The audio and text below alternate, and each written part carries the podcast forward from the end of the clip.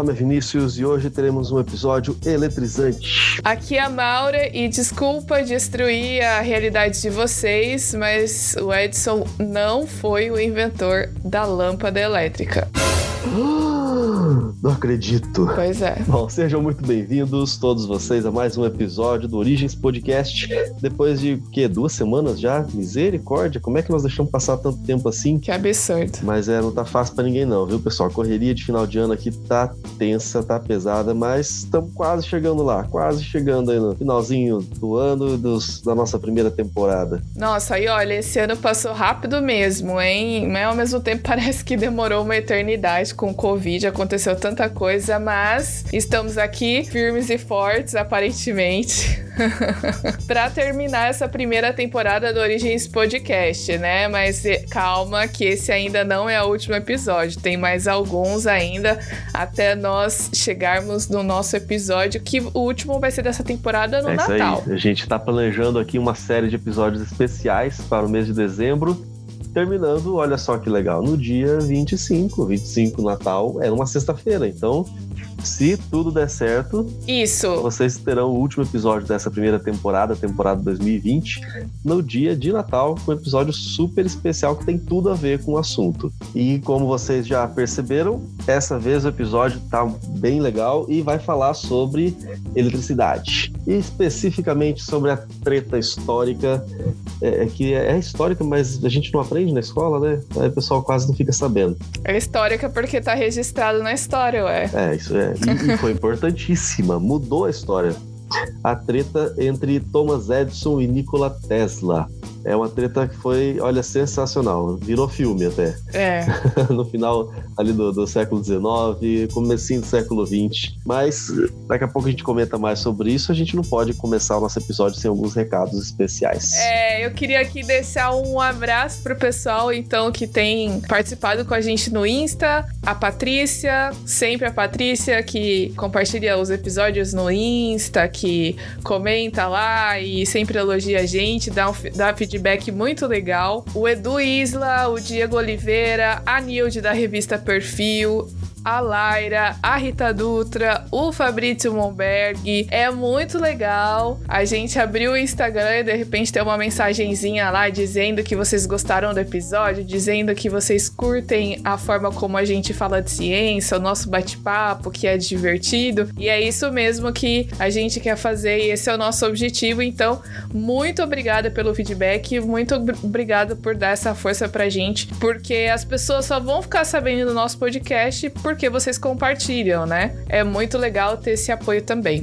Lembrando que nós estamos em todos os agregadores de podcast. Ó, que chique, nós estamos falando agregadores de podcast. É que tem que usar o nome certo, né? Acho que nunca usei esse termo aqui. Né? Porque streaming é. Sei lá, streaming parece que é meio só Netflix, essas coisas, né? O Spotify é agregador. Mas, mas tá certo. A gente vai evoluindo até nos termos que nós estamos usando aqui. Mas é, tá escrito no roteiro, então a gente fala, né? Como vocês já estão acostumados a ver, a gente tá no Spotify, no Deezer, no Apple Podcasts, no Google Podcast. Nós estamos no YouTube também e com as legendas você pode lá ativar o sininho, ativar as legendas e se você tem algum amigo, algum conhecido que tem alguma dificuldade auditiva, pode ler as legendas conforme vão aparecendo lá. Isso é sensacional. Tecnologia nos permite alcançar aí todas essas pessoas.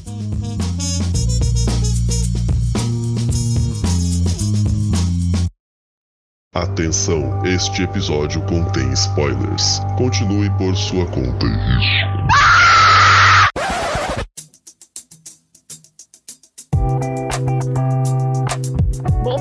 então hoje nós vamos falar sobre eletricidade e a gente vai aproveitar que tem um filme disponível na Amazon que fala justamente sobre esse assunto, mas também tem uma treta muito legal que inclusive o Vinícius até comentou ali no início, né? O nome do filme é A Batalha das Correntes, é ambientado aí no final do século XIX e ele conta a história da disputa do Thomas Edison, que é interpretado pelo Benedict Cumberbatch, e o George Westinghouse, que é interpretado pelo Michael Shannon. Para quem não sabe, o Benedict Cumberbatch é o Doutor Estranho. O Michael Shannon, ele fez o Zod no filme do Superman, o Homem de Aço. né? Uh, Homem-Aranha, que é o Tom Holland. E também tem aquele ator que fez o, o Tolkien no filme do Tolkien, né?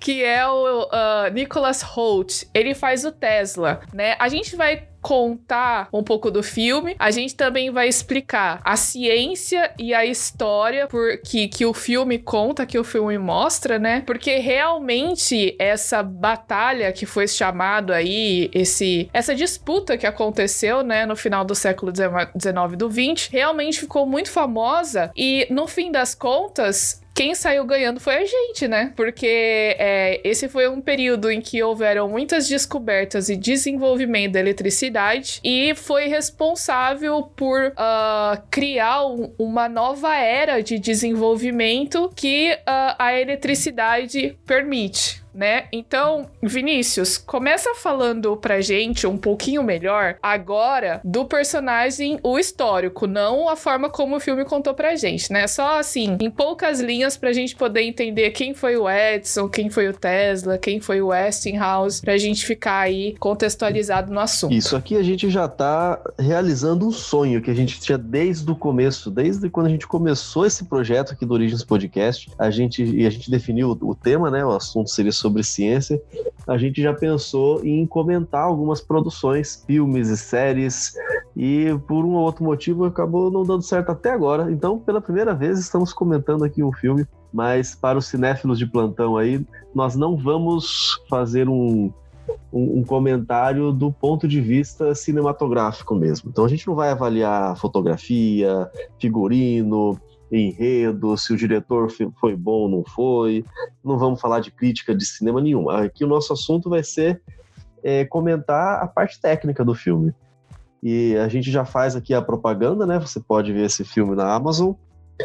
E se você quer é, ficar livre de qualquer spoiler, apesar que um filme histórico já vem com spoiler pronto, né? Você vai no Google, você já tem toda a história, você já estuda essa boa parte dessa história, então você já sabe como é que é o final do filme antes de começar. Mas se você não quer ver os spoilers das cenas dos filmes, é, para esse podcast aqui agora e vai lá na Amazon, assiste esse filme, chama Batalha das Correntes, The Current Battle, ou algo parecido com isso em inglês e depois você volta aqui e a gente vai comentar algumas dessas cenas. Melhor ainda se você assistir uma vez, aí vê a gente comentar, depois você vai assistir de novo, pra você ver aquilo que a gente tá falando. Eu assisti duas vezes nessa última semana e na segunda vez, depois de ter feito uma pesquisa sobre isso, é, eu percebi até alguns detalhes a mais que não tinha visto na primeira vez. É sempre assim, né? Thomas Alva Edison. O Thomas Alva Edison, esse é um gênio por natureza e ele é bastante conhecido pela sua famosa invenção da lâmpada. No começo, a Mauro já estragou aí a nossa infância, falou que ele não inventou a lâmpada coisa nenhuma. Se você ainda acha que foi, continue ouvindo esse podcast. O Edison, ele nasceu em Milan, Ohio, nos Estados Unidos, em 11 de fevereiro de 1847. Por pouco a gente não faz aniversário junto. Por sete dias a gente não faz aniversário junto. Ele viveu 84 anos até 1931, viveu bastante até ele foi um dos primeiros que aplicou os princípios de produção em massa é, e aplicou isso no processo de invenção. Ele fazia invenção em massa, vamos dizer assim. Ele criou aquilo que a gente pode chamar de o primeiro parque tecnológico numa localidade chamada Menlo Park. Por isso que muitas vezes ele passou a ser conhecido por The Wizard of Menlo Park, ou seja, o feiticeiro de Menlo Park. Ali ele tinha uma grande estrutura enorme e ele juntava estudantes, engenheiros, funcionários, pesquisadores, especialistas, de tudo. E ele, ele desenvolvia novas tecnologias, todas elas levavam o nome do próprio Edison. Ele registrou em toda a sua vida 2.332 patentes. Algumas delas, na verdade, possuíam é, assim, uma modificação em relação à versão anterior. Mas como é uma modificação, então dava uma nova patente. Mesmo assim, é muita patente. Quer ver? Ó, um exemplo que ele fez, ele trabalhou em cima do telefone que o Antônio Melci, ou Melti, acho, acho que ele é meio italiano, já tinha inventado, e ele aperfeiçoou isso dali. Ele aperfeiçoou uma, um, um modelo da máquina de escrever, por exemplo. Invenções que já tinham, que nem eram dele, ele aperfeiçoou. E muitas invenções dele mesmo, ele foi aperfeiçoando. Então, cada uma gerava uma nova patente. É atribuído também ao Edison as invenções do fonógrafo. O fonógrafo é como se fosse um gravador, Você fala e ele grava a tua voz, depois ele reproduz. Inclusive, é, no filme, uma das coisas que aparece bastante, eles exploram é, é esse invento dele, né? Sim, ele comercializou bastante, ele foi, ele foi até a casa do presidente da época. Inclusive tem uma, já vou comentar aqui agora então, que eu lembrei, deve estar no roteiro em algum canto aqui para frente, mas eu lembrei agora e já vou comentar. Quando ele faz essa visita, é logo uma das primeiras cenas, ele vai lá para apresentar esse fonógrafo. Ele ainda estava aperfeiçoando, mas ali o, o, você vê que o presidente ele fica todo bobo. Nossa, essa é minha voz, quando ele ouve a gravação da própria voz, né? E quando ele chega ali, ele é apresentado é, ao seu. Aliás, ele, ele já conhecia, né? Tinha lá o seu empresário, vamos dizer assim. É o investidor dele, né? Investidor e ele apresenta ali a sua família, a esposa, dois filhos. O Edson, ele foi casado duas vezes, viu, gente? Teve três filhos em cada casamento. Mas ali o filme vai retratar o que acredito que seja a primeira esposa e dois dos filhos. E o Edson, até porque um dos primeiros trabalhos dele foi com o telégrafo, ele aperfeiçoou muito o telégrafo. E o telégrafo transmite mensagens por código Morse. Então ele era fissurado por código Morse. Ensinou os filhos o código Morse. Você ver no filme que ele conversa com as crianças através de código Morse. Ele era tão fascinado que ele deu um apelido para os filhos de Dot e Dash. Dot é ponto, dash traço.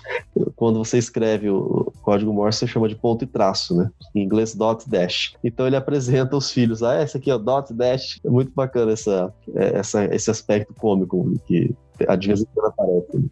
É, eu acho que outra coisa interessante do Edson é que ele era também um businessman, né? Ele era um cara de negócios, porque dessas duas mil e poucas patentes aí que você citou, muitas delas não eram inventos dele, eram de pessoas que trabalhavam para ele. Eu acho que isso é muito interessante, né? Todo mundo fala de Thomas Edison como o grande inventor, e realmente, né? Ele inventou muita coisa. Por exemplo, outra coisa legal que ele inventou foi aquela caneta com um motorzinho para fazer tatuagem, né? Inclusive no filme tem até uma situação lá. Uma cena muito rápida que passa. Ele tá fazendo uns pinguinhos na, no braço dele. Se você não parar pra prestar atenção, você nem percebe. Ele tá com o braço estendido. Eu acho que a esposa dele chega para falar com ele. E aí ele tá fazendo é, umas bolinhas ali no braço. Mas enfim, ele tinha um batalhão de pessoas que trabalhavam para ele. E aí ele patenteava aquilo como sendo dele, porque eram empregados dele, né? Além de ser um cara genial ele também era um cara de negócio.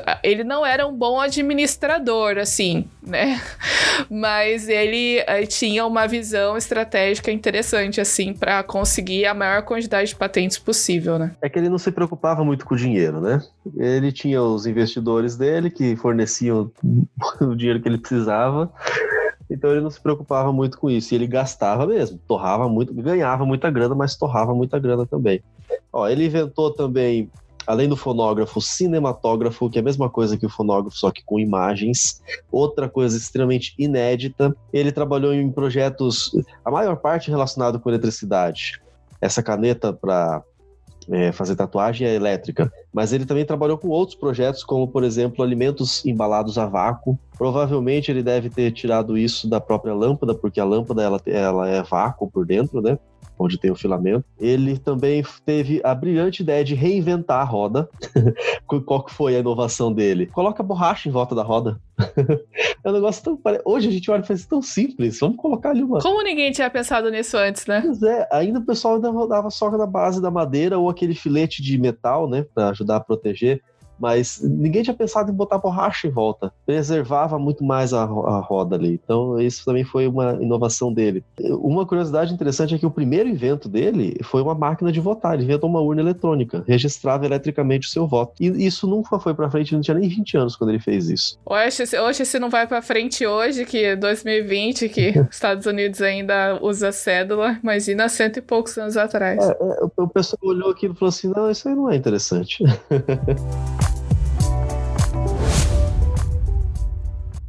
Though he may be unfamiliar to you, his studies have demonstrated an understanding of electrical matters unlike anyone I have ever known. Gentlemen and lady,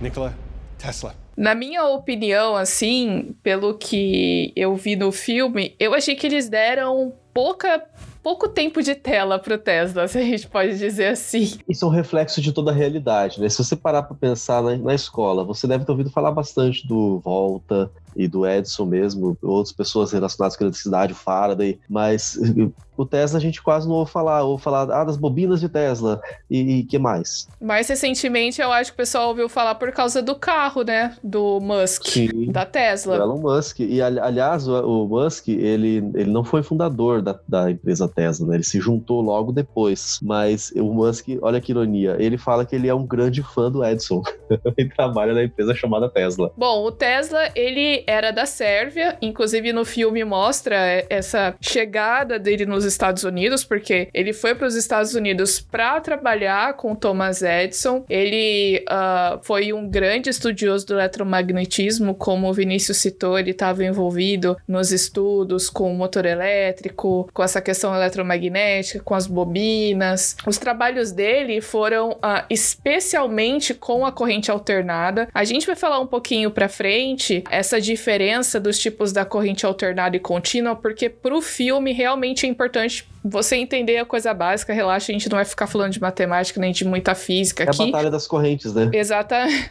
Exatamente. Vai pensar que é corrente de ferro ou corrente de, sei lá, bronze. Ou... Não, é, é corrente alternada e corrente contínua. Isso, então ele fazia, ele estudava então a corrente alternada, principalmente no desenvolvimento do motor elétrico, né? Que foram aí fundamentais para a segunda revolução industrial. Ele também foi responsável pelas primeiras transmissões sem fio em 1894, inclusive ele uh, ajudou a criar o conceito que foi responsável para o desenvolvimento, por exemplo, do controle remoto que a gente usa na TV, que a gente usa para é, qualquer coisa que tenha aí controle remoto para aparelho de som, para enfim. É, o controle remoto foi, foi ele que inventou mesmo, né? E aí a treta que vem também é que ele inventou o rádio. Mas a gente tem uma, uma treta, tipo, sabe aquele negócio? Quem inventou o avião? Foi Santos Dumont ou foi os irmãos Wright? Uma parte do mundo fala que foi os Wright, outra fala, fala que foi. Aliás, o Brasil sozinho fala que foi Santos Dumont.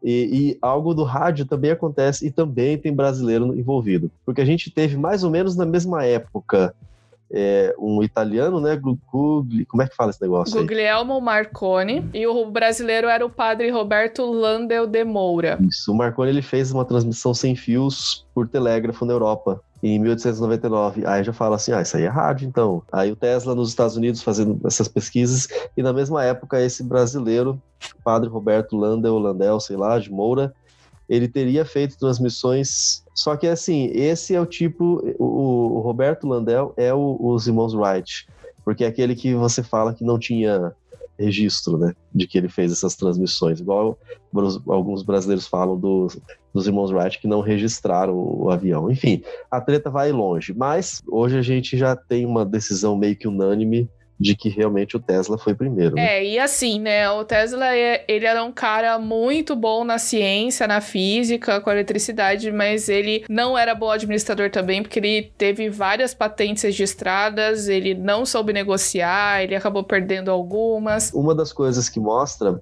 no filme é essa falta de capacidade de administrar as finanças.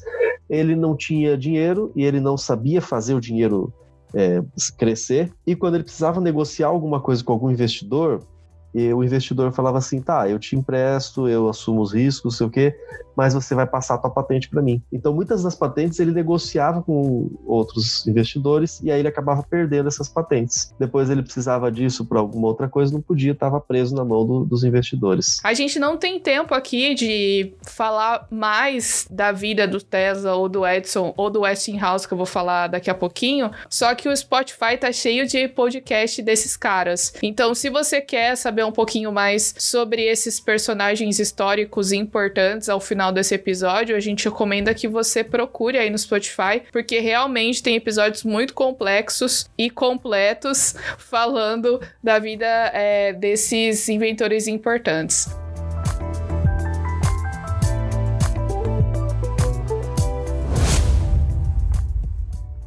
Hello, I'm George Westinghouse. Bom, vamos falar então do Westinghouse, que ele uh, era também, foi também para essa história aí muito importante. Ele nasceu em 1846, ele era ex-militar, ex-engenheiro da Marinha Americana, e ele ficou muito famoso também porque ele era um empresário muito bem sucedido. Ele começou aí fazendo seus inventos muito cedo, ele tinha 19 anos quando ele inventou um motor rotativo a vapor. Dois anos depois, ele inventou um mecanismo para colocar os vagões descarrilhados de volta nos carris, né? E Três anos depois, ele também conseguiu criar uma intersecção para permitir cruzamentos em linhas férreas. Sabe aquele esquema assim que tem dois trilhos, aí tem um mecanismo para você fazer um trilho que está numa linha 1, um, por exemplo, e depois para a linha 2? Foi ele que criou esse mecanismo aí. Mas a sua invenção mais famosa, que foi o que fez ele ficar muito rico, né? Foi a invenção do freio pneumático, tá? Para facilitar a frenagem dos trens. E é obrigatório nos Estados Unidos o, o uso desse freio até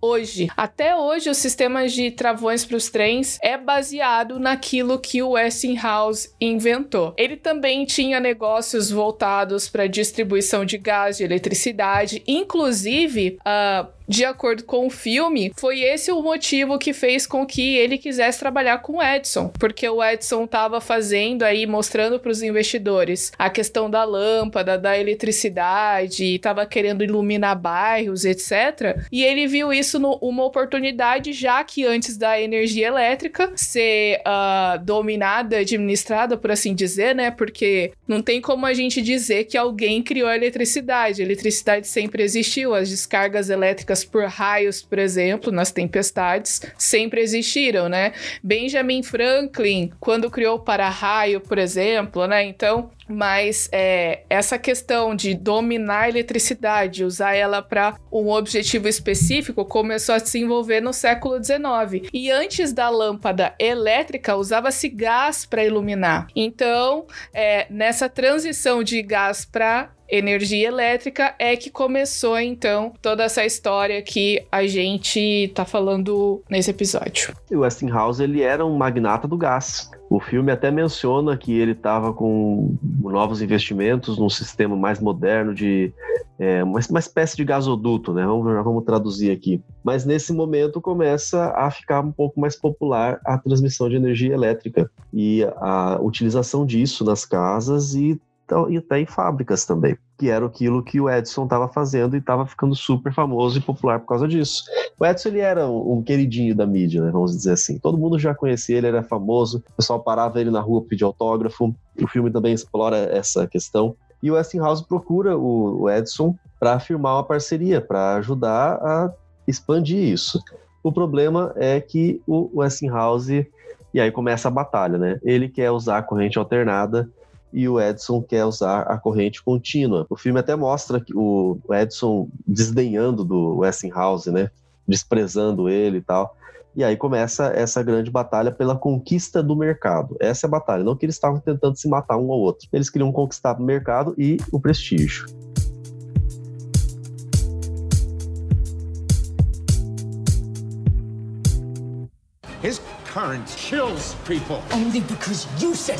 A gente já citou aqui para vocês essa história de corrente. O nome do filme é Batalha das Correntes. Eu falei de corrente alternada, o Vinícius citou corrente contínua, mas vamos então, de uma vez por todas, diferenciar essas duas coisas. Vinícius, como que a gente pode diferenciar então e explicar para o pessoal esses dois tipos de correntes?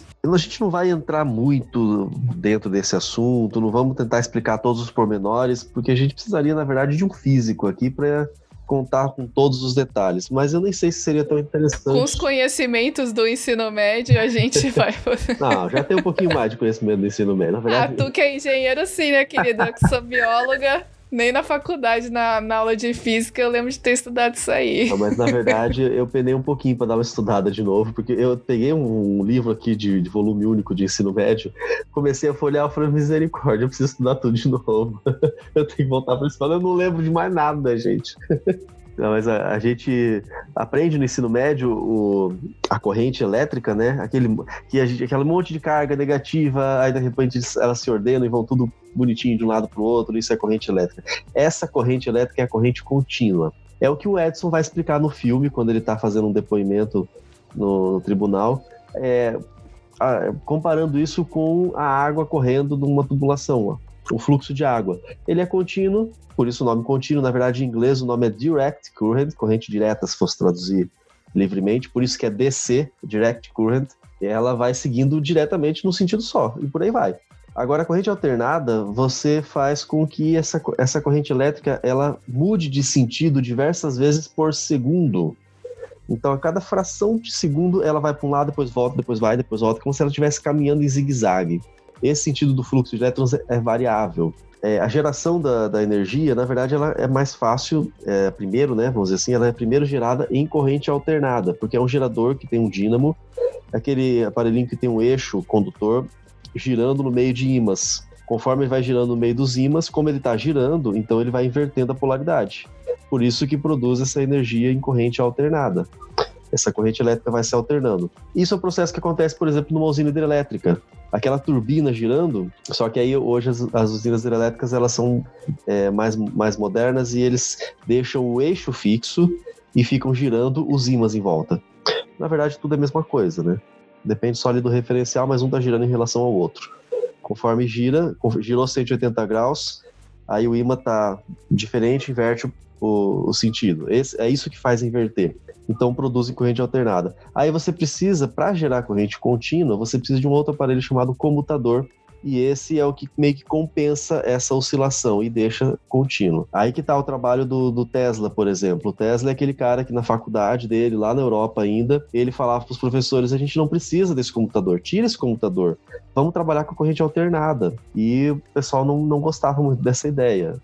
É, então, é, essa história da corrente alternada com o Tesla já é há muito tempo antes dele até antes dele trabalhar pro Edson. Tanto que uma das tretas ali, logo no início do filme, que eles têm, é justamente porque na entrevista ali que o Edson tá conversando com o Tesla, o, o Edson fala de corrente contínua, né? Aí o Tesla, como assim corrente contínua? Vamos trabalhar com corrente alternada, porque não sei o que, não sei o que lá. E aí eles já têm ali, o Tesla já fica meio cabreira. Não, peraí, isso não tá certo. é por aí. Agora, a diferença é a seguinte, é prática, né? Vamos Vamos colocar isso em termos práticos ali na realidade. A corrente contínua, ela permite ser conduzida em baixa voltagem. Isso é uma coisa boa, é positivo. O Edson, ele se gabava e mostra isso no filme também. Você podia encostar as mãos nuas em qualquer parte do sistema você não ia levar um choque muito grande. No máximo, você ia sentir alguma coisinha assim, você não ia ser eletrocutado. Era uma energia segura, transmitida de maneira segura. O problema é que em baixa voltagem, você tem uma dissipação de energia maior nas linhas de transmissão o que significa que você não consegue transmitir por um cabo por muita distância. Você vai perdendo, a energia chega lá no final já muito fraca. Inclusive, né, Vinícius, aproveitando que você está falando isso aí, é, essa dissipação da eletricidade, ela acontece ao longo da transmissão. Tanto que uma das coisas que é feito para tentar diminuir essa perda, né, é que justamente os fios têm um material isolante, né, para tentar Sim. evitar a perda da eletricidade ao longo do caminho, desde que sai lá da usina até a distribuição, atualmente, né? É, ele tem uma. Os fios, atualmente, ele tem esse material isolante para proteger também seres humanos e animais de encostar nesse fio e, e fechar o curto-circuito e ser eletrocutado, né? Porque hoje, e aqui já vai um spoiler do spoiler, porque hoje a gente tem a transmissão em alta voltagem, em corrente alternada, não é corrente contínua. E essa alta voltagem ela é capaz de eletrocutar, ela é mais perigosa. Né? Então, esse é era um dos grandes problemas da corrente contínua. Você não podia transmitir por uma distância muito grande. O alcance aí não passa de mais do que uns 800 metros. O filme fala em uma milha, né? então um quilômetro e meio, um pouco mais.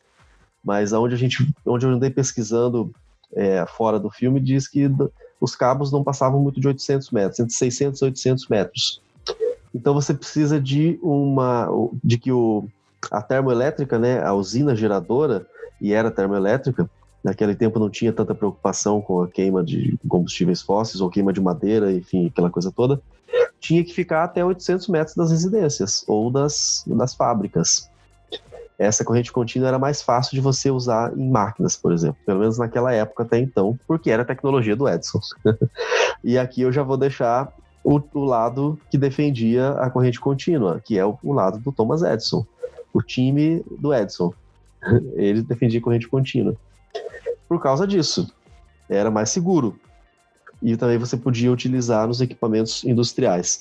Mas como você tinha que usar numa distância muito curta, você precisava de maior quantidade de cobre, um cobre mais puro também, isso ficava muito caro. E aí vem as vantagens da corrente alternada. A corrente alternada como você consegue elevar a tensão da corrente e transmitir com os fios com a fiação de cobre usando menos cobre por uma distância mais longa. Então isso acaba ficando muito mais barato. Essa era a maior vantagem da corrente alternada.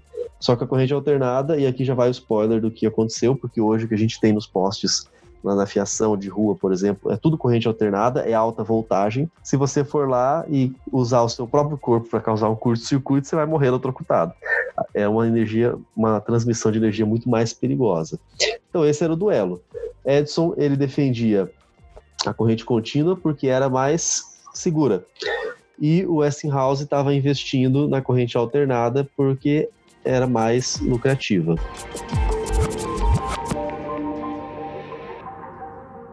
His current kills people. Only because you said it would. O Thomas Edison ele foi o primeiro a construir uma central elétrica, que eram essas usinas termoelétricas, né? Em 1882 ele já fez isso em Nova York. A corrente ela ia do gerador direto para casa, por isso direct current, direto também. Ia direto. A baixa voltagem, voltagem. As casas, já mencionamos ali a questão das distâncias, e no filme mostra uma, uma notícia ali no jornal, que é o que chama a atenção também do Westinghouse e de muitos outros investidores, de que ele usou 37 quilômetros de cobre para iluminar 87 casas, clientes, né? 87 clientes. Quer dizer, quanto cobre ele ia precisar usar, né? E aí o Westinghouse, que ele era, ele surge ali meio que com uma espécie de, de Batman. ele é o rico que nunca acaba o dinheiro, né? Em todas as cenas que você vê ele falando, ele tem um monte de dinheiro e o trabalho está custando uma fortuna e ele vai investir não sei quanto nisso e tal. Nunca fala quanto é. Parece que o dinheiro nunca acaba, né? é, um, é um Batman da vida. Depois que ele leva aquele fora do Edson, o Edson desdenha dele, não quer saber de parceria, ele começa a desenvolver as suas próprias tecnologias, ele tem outras patentes, ele compra outras patentes de outros modelos de lâmpada, por exemplo. Era uma guerra também essas patentes. Ele não podia usar a mesma lâmpada que o Edison, porque o Edison não ia deixar. Ia botar na, na justiça. Essa característica de botar na justiça para qualquer coisa, lá nos Estados Unidos já existia, né? Dessa época. Aí depois tinha aquela história de que, na verdade, a a patente da lâmpada que ele usava não era do Edson, era de um cara que o Edson dizia que tinha roubado dele, mas o conector, tipo, o bocal da lâmpada era a patente do Edson. Aí o Edson ele pegava e entrava com processo judicial para impedir o Westinghouse de usar o conector. Aí o Westinghouse ia lá e trocava o conector da lâmpada para poder usar a outra lâmpada. Então ficava nessas tretas. É, e o Edson, ele fazia mais ou menos aquilo que a Apple faz, né? Você não consegue carregar um celular da Apple em qualquer carregador. Tem que ser um carregador específico da Apple. O Edson ele fazia a mesma coisa. Ele criou, por exemplo, um medidor para permitir que os clientes pagassem proporcionalmente pelo seu consumo, que é algo bastante justo. O problema é que esse medidor, ele só funcionava com corrente contínua. não funcionava com alternada. Ele criava outros equipamentos, só funcionava com contínua. Então tudo que o Westinghouse queria tentar desenvolver, ele tinha que acabar inventando. E isso acabou sendo muito bom para a gente, foi o que a Maura falou lá no começo, né? Quem ganhou foi a gente com essa batalha, porque muitas invenções acabaram sendo é, feitas. E enquanto o Edson ele já começava as suas demonstrações públicas e fazia verdadeiros shows para mostrar a sua tecnologia, começava a iluminar algumas cidades, o o Westinghouse, ainda pensando em fazer uma parceria com ele, e o filme vai retratar isso, ele busca uma cidadezinha lá do interior, que não seria vantagem para usar corrente contínua, porque construir termoelétrica, usar aquele monte de cobre, aquele custo enorme, não justificaria para meia dúzia de residências. Era distante, né? É, ia ter que colocar para cada fazenda um, um desse, então não fazia sentido. Aí que o Westinghouse pegou o esquema. Ele criou a sua própria usina, e por corrente alternada ele transmitia por muitos quilômetros. E aí ele, ele conseguia iluminar é, povo, é, povoados rurais. E aí ele mostrou pro Edson, ó, Edson, vem ver aqui, ó, eu consegui tal, deu certo com corrente alternada. E o Edson, mais uma vez, recusa. E quando ele vai tentar entender o que, que o Westinghouse fez, ele fica muito bravo porque o Westinghouse está usando corrente alternada. É, eu acho que uma, uma das coisas que o Edson afirmava, uma das razões que ele afirmava para não usar a corrente alternada era justamente o fato de que ela podia matar as pessoas, né? Então ele tinha essa questão moral aí muito forte de que ele não inventava ou ele não se envolvia com coisas que podiam afetar a vida das pessoas dessa forma, né? Ele era terminantemente contrário à pena de morte e ele recusou contratos milionários do governo dos Estados Unidos para desenvolvimento de armas, porque ele não queria. É, o filme retrata isso também, enfatiza demais, quase como um mantra. Ele não queria construir absolutamente nada que fosse machucar as outras pessoas.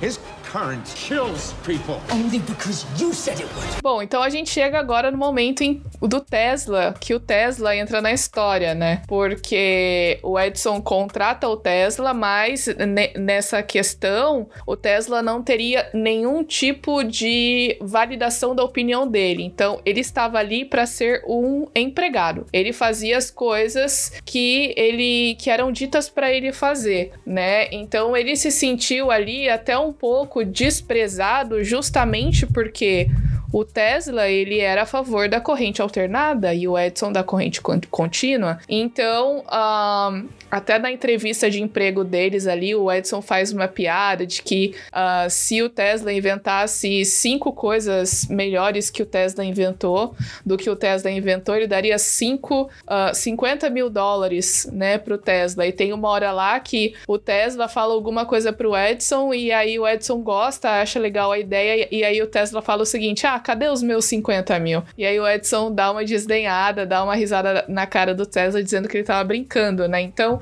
é, o Tesla acaba é, saindo, parando de trabalhar com o Edson e justamente ele uh, vai estudar campos magnéticos rotacionais, né? Ele desenvolve também um sistema de geração, um sistema de transmissão e uso de energia elétrica, justamente com a corrente alternada que ele defendia. O Tesla, ele era um cara mais matemático que o Edson, né? Inclusive, o Westinghouse, ele conhece o Tesla e contrata contrata o Tesla para comercializar justamente esse sistema. No filme, é, o Westinghouse, eles mostram um problema de que, ok, eles estavam trabalhando ali com a corrente alternada, etc., mas o Westinghouse estava com um problema de descobrir uma forma de criar um motor elétrico. E tem até um, uma situação engraçada, porque eles estão tentando fazer uma máquina de costura funcionar com eletricidade. Então, eles criam um motor e eles começam a fazer um teste e não dá certo. Então eles lutam bastante, porque qual é a vantagem de eu ter um sistema elétrico, mas eu não consigo fazer as coisas funcionarem com eletricidade? Essa era a vantagem que o Edison tinha, porque ele desenvolveu um sistema de que ele conseguia alimentar máquinas com corrente contínua. E o Westinghouse não tinha nenhum sistema assim para utilizar corrente alternada. Então, é, aquelas localidades mais industriais, elas estavam pendendo para o lado da batalha da corrente contínua, do Edison. E eles chegavam para o Westinghouse e falavam assim: tá, eu não quero saber da minha casa, eu quero agora trabalhar com a minha indústria. Como é que eu vou baratear a energia da minha indústria? Me dá alguma solução. E o Westinghouse não tinha essa solução. Ele não consegue desenvolver isso. Por isso que ele contrata o Tesla, porque o Tesla ele já teria uma noção um pouco mais científica da coisa, ele conseguiria desenvolver esse motor. É, inclusive ele conseguiu, né, desenvolver um motor elétrico viável, funcionando com a corrente alternada, e aí isso facilita bastante, principalmente para os negócios, né, porque isso se torna mais atrativo. Então vai um cara lá de uma siderúrgica, de uma metalúrgica, como é que eu posso usar essa energia? Eu, eu paro de usar o gás e começo a usar a energia elétrica. O Tesla também introduziu o sistema de geradores, transformadores, os fios e luzes de corrente alternada em novembro e dezembro de 1887. O motor de indução do Tesla permitiu que, algum tempo depois, os edifícios também pudessem utilizar eletrodomésticos, inclusive elevadores né? O Tesla se tornou uma estrela. Ele, como ele era estrangeiro, principalmente ali daqueles países, né, que depois vieram a ser conhecidos como União Soviética, né? Ele tinha um sotaque bem carregado, mas ele era um cara muito inteligente, culto, etc. Então isso também chamava a atenção das pessoas, ao contrário do Westinghouse, que era um cara recluso, era um empresário, não tinha muito ali as maneiras para conversar com o pessoal. Então, é, foi bem interessante isso aí. É, esse é o ponto que o filme ele acaba invertendo. Eu não entendi por que, que o filme faz isso. Porque o filme coloca o Tesla é, em, não vou nem dizer segundo plano, em quinto, sexto plano. Parece que o Tesla ele só surge no filme quando ele é importante para a narrativa. Como se a disputa fosse somente entre Edison e Westinghouse. O Westinghouse, ele, ele era inventor também, mas era de outra área, não era da área da eletricidade. Da eletricidade ele era só o investidor. Ele necessitava do Tesla.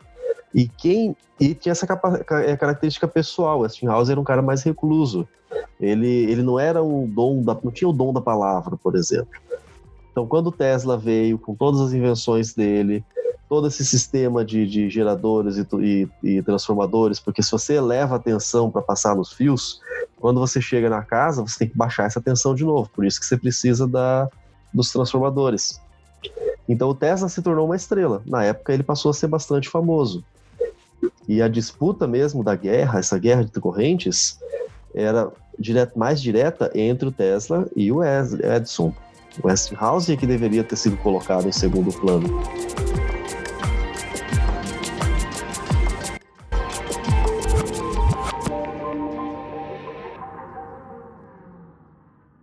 His current kills people. Only because you said it would. E aí, com toda essa disputa, ganha mercado daqui, ganha mercado de lá. É, o Edson começou a perder um pouquinho depois que o Tesla foi pro, pro lado do Westinghouse. O Edson, então, ele parte para meios um pouco mais é, menos éticos. ele tentando, tentou de todo modo difamar a corrente alternada e difamar os promotores dessa corrente alternada, né? O Westinghouse, o Tesla e seus parceiros mais próximos ali. E ele começou a falar assim, ó, corrente alternada ela mata, a minha corrente é segura. Aí que ele fala, eu posso encostar em qualquer lugar da minha, do meu sistema, eu não vou tomar choque. Westinghouse não, você vai morrer, você vai ser eletrocutado. E ele começa a, e o que não fala no filme, né? Ele começa a disputa usando a sua fama. Ele vai nas legislaturas estaduais, lá nos Estados Unidos você sabe, né? Que os estados é que decidem as coisas cada um por si só. Então ele viajava, conversava com os políticos e falava assim, ó, não vai atrás dessa corrente alternada, você vai estar tá vai tá promovendo é, um, um assassino. É, esses que defendem a corrente alternada, eles só porque é mais barata, aí ele tirava sarro, né? Traduzir em português, vamos dizer assim, esses são uns, uns joões, pão, pães duros, em plural é complicado para isso. São os joões, pães duros, eles são os apóstolos da parcimônia, esse povo é, são trapaceiros, eles só querem, querem empurrar equipamento inferior com, com, só com a desculpa de que é mais barato e tal. O Edson ele faz um panfleto de 88 páginas.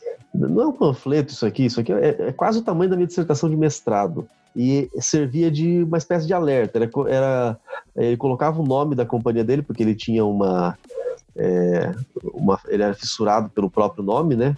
Então ele falava assim, o alerta da companhia de iluminação Edison tal, e explicava é, os perigos da corrente alternada, claro que ele exagerava demais para parecer realmente coisa de, de criminoso, e ele acusava ainda o Westinghouse de roubar as patentes. Então eram essas duas coisas, os perigos da corrente alternada e o roubo, o suposto roubo de patentes. Né?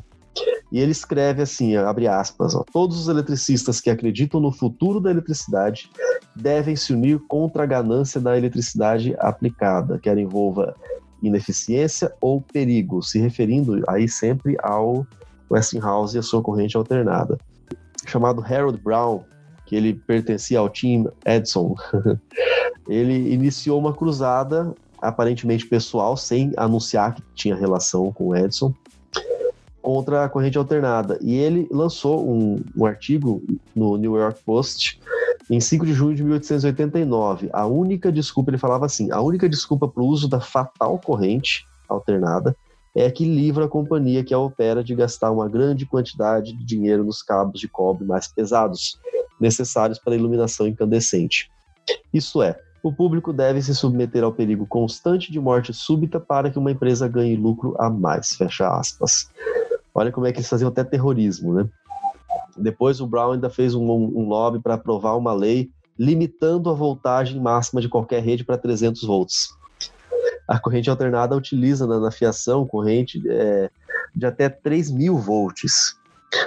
então, se conseguisse limitar em 300, escapava com a corrente alternada. Mas não durou muito ali, cerca de dois meses, o pessoal descobriu que o Brown era pago pelo Edson, e aí esse cara, essa, essa carta caiu fora do baralho. Ainda nessa pegada de mostrar que a corrente alternada podia matar as pessoas, né? O que é bem incoerente, na verdade, pelo menos na minha opinião, é que o Thomas Edison, ele era um cara que o Vinícius já falou, ele era contra a pena de morte, ele era contra, por exemplo, usar as invenções dele, as patentes dele para produzir coisas que podiam tirar a vida de outra pessoa. No entanto, ele não titubeou em pegar animais e matar esses animais com eletricidade para mostrar que esses animais, uh, que a corrente elétrica, a corrente alternada podia matar. Então, ele chegou a organizar eventos, chamava jornalistas e eletrocutava cavalos, por exemplo, gatos, cachorros, para mostrar que a corrente alternada podia matar. Inclusive, tem até um boato de que o Thomas Edison teria é, eletrocutado um elefante para também tentar provar que essa eletricidade podia matar, né? Na verdade, é, esse elefante ele foi executado sim, mas o, o, isso não foi organizado e não foi promovido pelo Thomas Edison para provar que a corrente alternava podia matar. Tinham outros é, motivos, foram os donos do zoológico que decidiram matar o animal, envenenaram o animal primeiro. Depois, no final de tudo, quando o animal estava ali quase morto, foi que eles usaram eletricidade para matar o animal. Mas não foi o Edson que promoveu a morte desse elefante pra, nessa Batalha das Correntes, porque esse episódio aconteceu 10 anos depois do, desse episódio que a gente está contando aqui. Também tem outro fato interessante que o Edson, uh, pelo menos o filme mostra assim, né, de que um desses episódios que ele estava eletrocutando esses animais, uma das pessoas que fazia parte da comissão de morte do estado de Nova York, ou seja, a comissão que era responsável por é, organizar as execuções das pessoas que eram condenadas à morte no estado de Nova York, procurou Thomas Edison para construir um dispositivo que executava as pessoas com eletricidade. No início, o Edison negou, mas é, depois ele aceitou participar desse projeto sob a condição de sigilo absoluto da sua participação, porque, novamente, ele deixa, deixava muito claro para todas as pessoas da mídia, dos jornalistas, que ele era contra usar tudo que ele tinha inventado para matar pessoas. Então, por isso que ele exigiu sigilo, mas, como Edson era muito famoso, né? As pessoas acabavam guardando, inclusive no filme, né? É, ele, uma das condições que ele coloca é que a pessoa queime a carta depois que ele enviasse, né? Então ele envia a carta, a pessoa lê as instruções e ele queima a carta, mas aí essas cartas depois não foram destruídas, acabaram chegando aí, sendo divulgadas e uh, então o Edson hoje a gente sabe que ele teve sim uma participação é, nesse projeto da cadeira elétrica que foi criado ali no final do século XIX, né? Esse aspecto da, da pena de morte e da cadeira elétrica foi também explorado bastante no filme. E depois de um tempo, o Westinghouse, de acordo com o filme, utiliza isso para é, manipular, vamos dizer assim, né? O, o Edson, porque o Edson ficava difamando ele o tempo inteiro. E o Westinghouse ele consegue acesso a essas cartas e expõe na mídia. E agora o Edson é quem está difamado, né? Porque ele sempre com toda aquela moralidade dele, dizendo que não fazia nada para matar nem nada, agora está envolvido com um projeto é, para o departamento lá da pena de morte do governo desenvolvendo a cadeira elétrica. E pior. Até porque a primeira execução não deu certo, não, né? Não, não deu certo. Vamos, vamos falar isso aqui já já. Mas o, o maior problema é que ele colocou tudo isso na conta do Westinghouse. Ele, o que ele queria era ajudar em segredo e depois, quando as pessoas estivessem vendo a pena de morte implementada com energia elétrica, associar isso com o Westinghouse. Então ele estava sendo ali um, um tremendo do, do mau caráter mesmo. Até que ele foi é, exposto e aí a coisa ficou feia pro lado dele. Essa história da cadeira elétrica, é, a primeira vez que eles utilizaram foi em 6 de agosto de 1890, então estava em plena guerra de, das correntes, plena batalha das correntes. Só que foi a primeira vez, ninguém tinha feito antes, não fizeram testes antes. O Edison tinha mandado eletrocutar animais, mas dali para seres humanos é outra coisa. E qual que é a quantidade de a voltagem que você precisa colocar? Se for demais, você pode é, praticamente evaporar a água do corpo do, do, da, da pessoa que está sendo morta e ele pega fogo. ele morre queimado ao invés de morrer eletrocutado. Tem muitos aspectos técnicos aí que a gente não, não vai comentar agora aqui. Mas se fosse de menos, também não mataria a pessoa. Então, qual, como é que vamos saber qual é o limiar ali certinho? Eles definiram que seria mil volts, mas foi um teste. Acabou servindo de teste, de experimento, porque nos mil volts não resolveram. Foi um, um choque ali de 17 segundos depois desligaram a chave. Aí o médico chegou lá falou: ah, não, beleza, tá morto, deu tudo certo. Aí daqui a pouco eles começaram a perceber que ele respirava ainda, quer dizer, não morreu. Então eles vão fazer de novo, ajusta de novo para 2 mil volts. Aí começa a sair fumaça. É, como a cadeira elétrica ela é posicionada, os, os, os, terminais né, são posicionados na cabeça, começou a sair fumaça, começou a queimar os cabelos, um cheiro de cabelo queimado insuportável pela sala toda a corrente é, não foi adequada mesmo, os vasos sanguíneos da pele, vamos dizer que eles explodiram, por assim dizer, e ele começou a sangrar pelos poros. Um, uma cena grotesca. As testemunhas, algumas andaram é, é, desmaiando, eles tentavam fugir dali, porque estava sendo uma tortura. Não só porque estava morrendo, quanto para quem estava assistindo. Só que a porta estava trancada, eles não conseguiram sair. Essa tortura eles tiveram que suportar por oito minutos. E se eles queriam fazer um método de é, pena de morte mais humano, porque os enforcamentos estavam sendo é, muito ruins, eram desumanos, os repórteres começaram a descrever, ó, isso foi um, um, espetáculo terrível, pior do que enforcamento. E o Westinghouse, ele aproveitou também, tirou a lasquinha dele. Ele escreveu assim, ó, eles teriam feito melhor se tivesse usado um machado.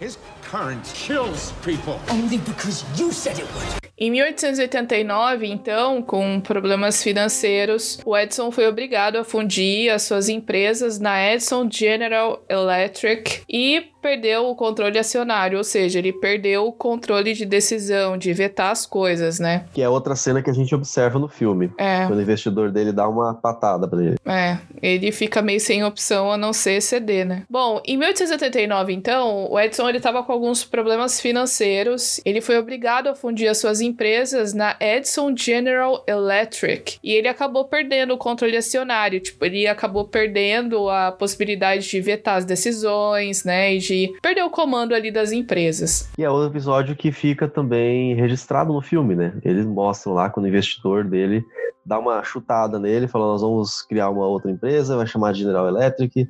Depois ele conversa com o Homem-Aranha ali e, e decide manter o nome Edson por um tempo. Porque ele era famoso, né? O nome dele era famoso, então acabava dando credibilidade ali para a empresa, mesmo que ele não tivesse mais comandando nada, né? Agora, sem esse controle acionário, o Edson já não podia determinar qual era a corrente que eles iriam trabalhar. Então começaram a produzir materiais que utilizavam a corrente alternada. Tanto que em 1892, então, ele teve que se fundir com outra companhia, a Thomson Houston, que já trabalhava com a corrente alternada. E aí sim, o nome passou a ser chamado de General Electric, a famosa GE que existe até hoje. Então, terminando aí toda essa história, E o filme também, né, termina com a conclusão da batalha na Feira de Chicago, porque naquela época aconteciam muitas feiras e festivais em que era oportunidade para que os inventores pudessem, ou os criadores, pudessem mostrar o seu trabalho, né? Inclusive, aqui só uma curiosidade, por exemplo, a Torre Eiffel foi projetada para ser apresentada em um desses festivais, que foi em Paris. E eles quase desmontaram depois, né? Exatamente. Acabou o festival, vamos desmontar. É. Ainda bem que não deixaram. Pois é. Só que nesse caso aqui, eles estavam aí todos se preparando, inclusive o Westinghouse estava com pressa dessa questão do motor elétrico e da eletricidade, etc., porque eles queriam apresentar os seus trabalhos na Feira Mundial de Chicago, que foi um evento que aconteceu em 1893, muito famoso e importante, que era uma vitrine essencial para que o mundo inteiro pudesse ver o trabalho desses dois. É, você imagina que ainda não tinha chegado em 1900 e eles juntavam um público de mais ou menos 28 a 30 milhões de pessoas. Então era muito visitada essa feira.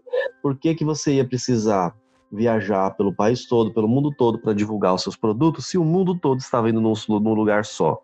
Então, ele, quem fosse o responsável por iluminar essa feira, vamos dizer assim, que era, seria algo inédito, esse é aquele que ia chamar a atenção de todo mundo, né? Literalmente, de todo o mundo, porque era uma feira mundial. E foi uma das cenas que eu mais gostei do filme, porque não foi nem o Edson, o Edson já não era mais o dono da empresa dele.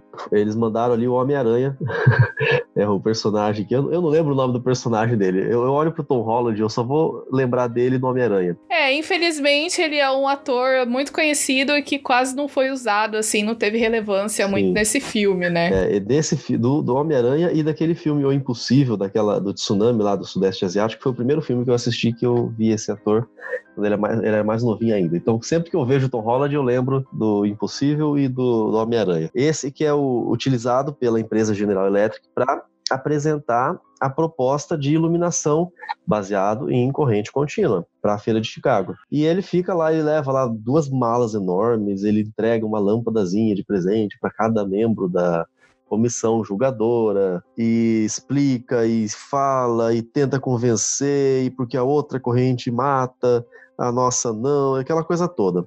Aí ele vai embora. Quando chama o Westinghouse, eles apresentam todos os membros da mesa, isso me chamou a atenção também, porque depois o Westinghouse ele se refere a cada um da mesa pelo nome. Então ele, ele tem aquilo que eu não tenho.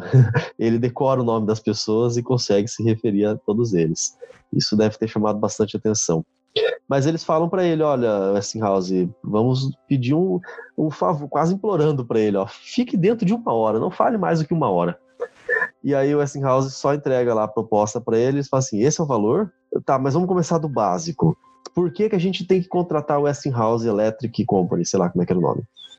Ele só fala o seguinte, porque a gente faz um serviço significativamente melhor e porque a gente tem um preço significativamente menor. É isso, obrigado. E tchau. E vai embora. Quer dizer, para que uma hora? O cara ficou dois minutos ali e já falou tudo que tinha que falar. Mas seja qual for o motivo, seja qual o nível de drama é, colocado nessa cena, o fato é que a Westinghouse Company, lá, Westinghouse Electric, ganhou essa licitação, iluminou a feira de Chicago, todo mundo gostou, foi um sucesso, e esse sistema polifásico que foi desenvolvido pelo Tesla deu à companhia e deu ao Tesla a credibilidade e o financiamento para colocar outro plano em prática. O Tesla ele queria iluminar toda a costa leste dos Estados Unidos. E qual seria a fonte? Termoelétrica queimando e poluindo? Não. Não porque a, a, eles tivessem preocupação de poluição, não tinha essa preocupação naquele tempo. Mas ele olhava ali pertinho, não muito longe, tinha umas, tem ainda, um lugar muito famoso que você tem que conhecer e eu também morro de vontade, chamado Niagara Falls. Já ouviram falar das mais famosas cachoeiras dos Estados Unidos. E ele queria instalar ali uma usina hidrelétrica. Já existiam iniciativas de gente utilizando a força da água ali, mas era um negócio tão incipiente, estavam começando, estavam querendo aprender ainda. Quando chega toda a tecnologia desenvolvida pelo Westinghouse com a, as invenções e todos os conhecimentos técnicos do Tesla, eles inauguram uma hidrelétrica ali em 16 de novembro de 1896 e a partir dali eles transmitem energia das cataratas do Niagara Falls para as usinas de Buffalo, que é a cidade de pertinha. Se você quer visitar uh, as cataratas do Niagara pelo lado dos Estados Unidos, tem que ir para Buffalo. E foi o Westinghouse que construiu esses geradores. Até teve um esquema lá que, para não criar mais atrito com o Edison, porque ele era famoso, aquela coisa toda, eles permitiram que a fiação fosse é, repassada para a empresa de Edison. Então, Edison forneceu os fios, mas todo o sistema foi fornecido pela Westinghouse. E ali praticamente selou a vitória da corrente alternada.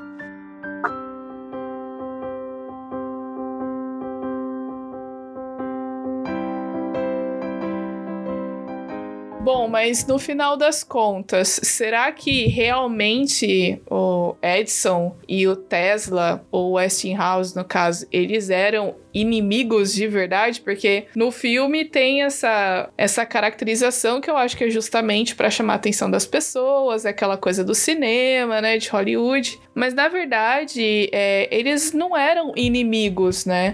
É lógico que tem todas essas tretas aí do Edison fazendo uma campanha para descaracterizar a corrente alternada, aquela coisa toda, mas em relação ao Tesla, por exemplo, tem um autor que é o Cypher, ele escreveu um livro chamado chamado Wizard: The Life and Times of Nikola Tesla. Traduzindo, fica mais ou menos assim: Mago, a vida e o tempo de Nikola Tesla, que fala o seguinte: ao contrário do que muita gente pensa, eles não eram inimigos, eles trocaram cartas por anos. Então, na verdade, eles trocavam muitas informações, existia um desacordo em relação ao que um achava melhor que o outro. E não tem problema nenhum, né? É, tinha uma certa rivalidade uma rivalidade é, um tanto intensa, mas era mais no âmbito é, acadêmico e profissional, né? negócios. O pro Tesla, por exemplo, ele falava que o Edison era ignorante, que trabalhava loucamente até conseguir o que queria a qualquer custo. Ele compara a, o Tesla, o Edison, o, o, vamos lá, de novo, para deixar claro. eu confundi aqui os nomes. O Tesla falando do Edson. Ele diz que o Edson ele é uma abelha procurando estupidamente uma agulha num palheiro, palha por palha. No filme a gente tem essa fala, mas é um engenheiro amigo do Westinghouse que, que diz. Na verdade, essa fala seria atribuída ao Tesla dizendo que o Edson ele só trabalha exaustivamente até achar a solução. Não está tão longe da realidade, porque o Edson realmente ele não era o tipo teórico. Ele era o cara que sentava no, no laboratório e ficava testando. Esse funciona? Não. Vamos lá. Esse funciona? Não. Daí que veio aquela, aquelas famosas aplicações é, de negócios que a gente tem, né, de coach, de que se você não conseguiu uma vez, não desista, tente de novo. Thomas Edison, ele testou duas mil soluções, é, fez duas mil tentativas antes de ter uma solução. É, no caso da lâmpada, o filme fala que ele testou literalmente 10 mil vezes, né? 10 mil filamentos diferentes, porque só para clarificar aqui em relação ao que eu falei no início da lâmpada, realmente o, o Edson ele não inventou a lâmpada, ele aperfeiçoou o mecanismo que existia, porque tinha um problema com aquele filamentozinho que existe dentro da lâmpada, aquele filamento não conseguia resistir por muito tempo a passagem da corrente elétrica, então até ele chegar num filamento que fosse resistente para durar horas, ele teve que fazer 10 mil tentativas, né? Então, realmente, ele era um cara persistente. Já o Tesla, ele é o contrário, ele era o cara estudioso, é aquele cara que publica artigo, que vai em congresso, que dá palestra, é, estuda pra caramba, ele conhece toda a teoria. Só que, e é um detalhe que também é, menciona no filme, não tá também muito longe da realidade, ele falava assim, não, eu, eu já tenho tudo pronto na minha mente. Mas, cara, deixa de colocar na tua mente, vai lá e bota em prática. É, esse era, essa era uma dificuldade, por isso que também o Tesla e o Edison não se conversavam direito, não, não se encaixavam, né, vamos dizer assim, porque um era muito prático, o outro era muito teórico. E o Edison ele falava que o Tesla ele era, era um poeta da ciência. Falava assim, as suas ideias são magníficas, mas nada práticas. Quer dizer, eles tinham essa rusga, né, essa rivalidade entre eles.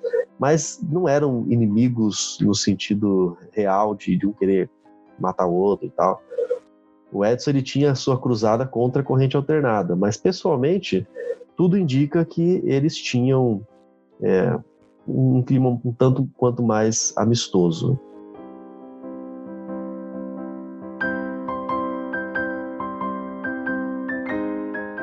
Vamos falar agora então o que, que aconteceu com esses três caras depois de toda essa treta histórica, Vinícius. O que, que aconteceu com o Edson, uh, o Westinghouse e o Tesla? Bom, se a gente fosse ele eleger um grande vencedor historicamente falando, esse foi o Edson. Ele perdeu a Batalha das Correntes, mas hoje o nome do cara é extremamente famoso, extremamente conhecido.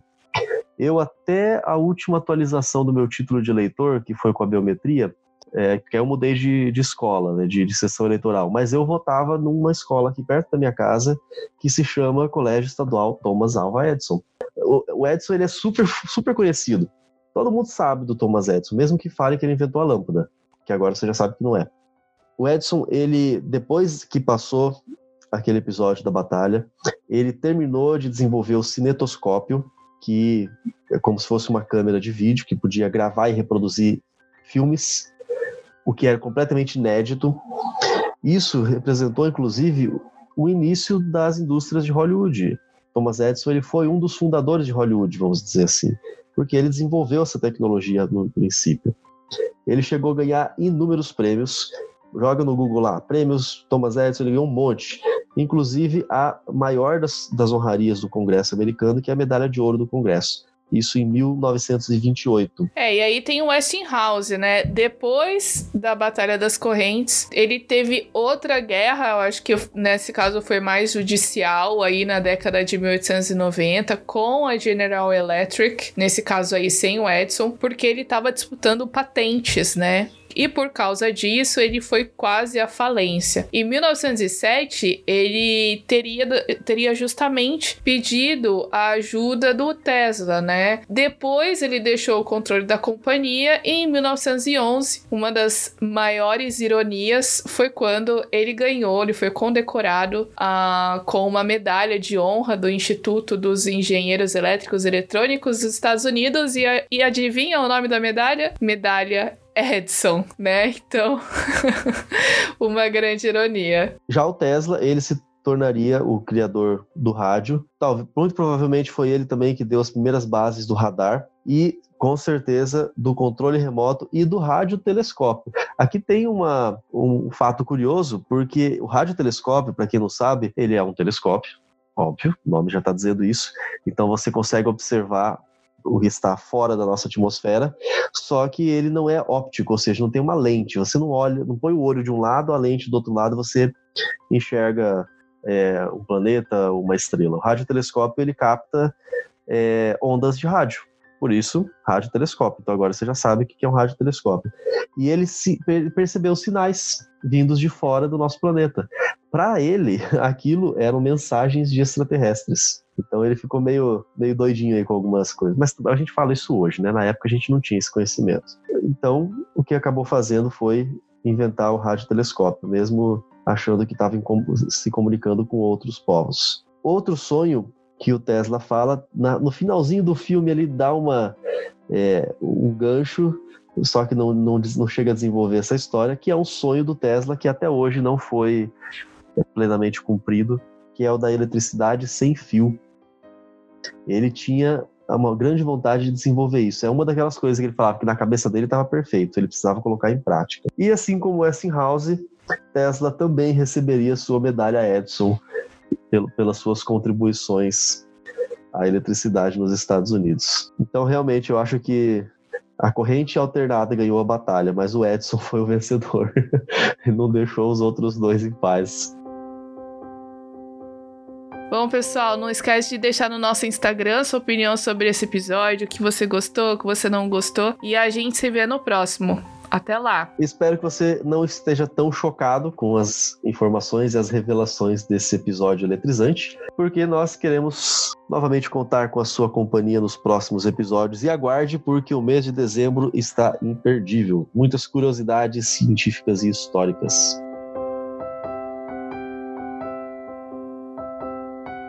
A gente quer chegar lá, então a gente pede ajuda de você para que você possa compartilhar. Nossa, a gente pede ajuda de você é complicado, né? a gente.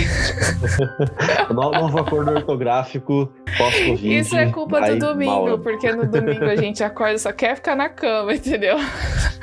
Não tem nem energia pra pensar. Você, você tá ouvindo isso na sexta-feira, mas nós estamos gravando aqui no domingo porque Ai, a gente não para de trabalhar até mesmo final de semana. Tem essa história de que ah, vou dormir o fim de semana todo.